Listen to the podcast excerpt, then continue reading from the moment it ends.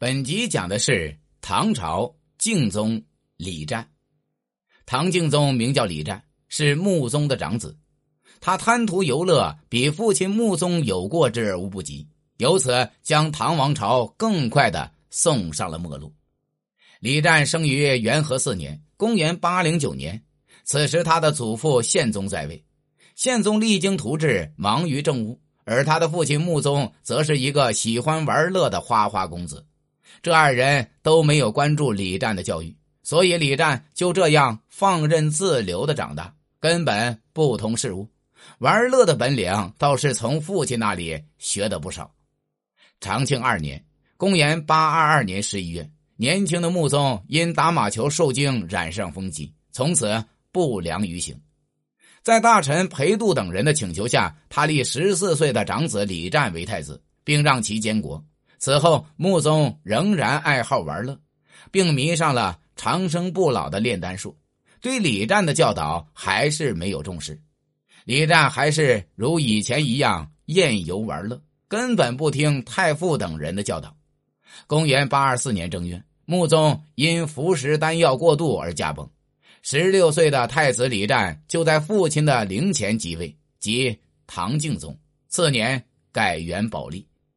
李湛做了皇帝后，对朝政毫无兴趣。他本来就不学无术，所以就干脆将朝政都交给了宦官和朝臣打理，自己呢就专门吃喝玩乐。他比父亲游玩的兴趣更浓，花样也更多。穆宗病逝时，李湛还在宫中与太监们踢球玩耍呢。穆宗还未下葬，李湛就在父亲子宫前听曲看戏，毫无悲戚之色。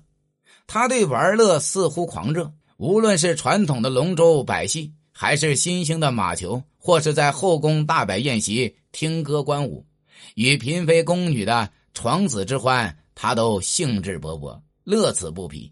甚至晚上还带着侍从出宫去捉狐狸，宫中称之为打夜壶。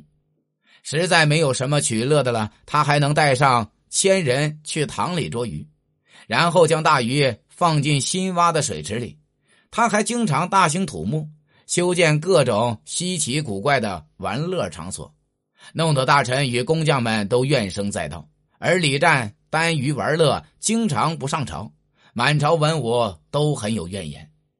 刘七楚、李德裕、裴度等名臣对此多次劝谏，可李湛根本不听。敬宗如此荒淫，朝政自然比穆宗时还要混乱。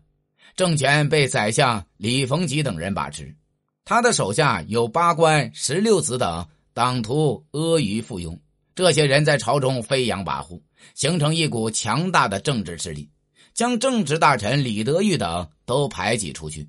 敬宗完全成了他们的傀儡，而牛僧孺和李德裕的牛李党争也十分激烈，从敬宗时起，共持续了四十来年，对整个唐王朝的影响。都很大，后宫的宦官们专权就更厉害了。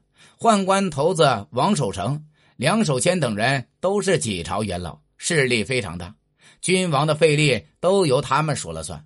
朝中大臣们无论如何争斗和揽权，都要看他们的脸色。敬宗不理政事，对宦官们非常信任，听之任之。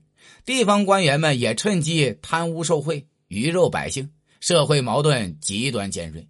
敬宗内政腐败不堪，藩镇的力量又趁机恶性膨胀，节度使世袭已经成为传统，割据的藩镇都成了一个个独立的小王国，中央朝廷拿他们毫无办法。敬宗就这样浑浑噩噩的做了三年皇帝，竟突然被宦官杀死了。他在国事上对宦官们十分宽容，任他们为所欲为，可在玩乐上稍不如意。他就对宦官们严厉惩处，在他眼里，宦官都是任他呼来唤去的奴才，这就引得许多宦官心生怨恨。宝历二年（公元826年）腊月初八，敬宗打夜壶归来，又与宦官刘克明、田务成和击球军将苏佐明、王家宪等饮酒作乐，酒兴正浓，刘克明与苏佐明等合谋杀死了敬宗。他此时。年仅十八岁，死后葬于庄陵，谥号闵孝皇帝，庙号敬宗。敬宗在位三年，荒淫昏聩，唐王朝继续走着下坡路，国势日益衰退。本集已经讲完，下集讲的是唐朝文宗李昂。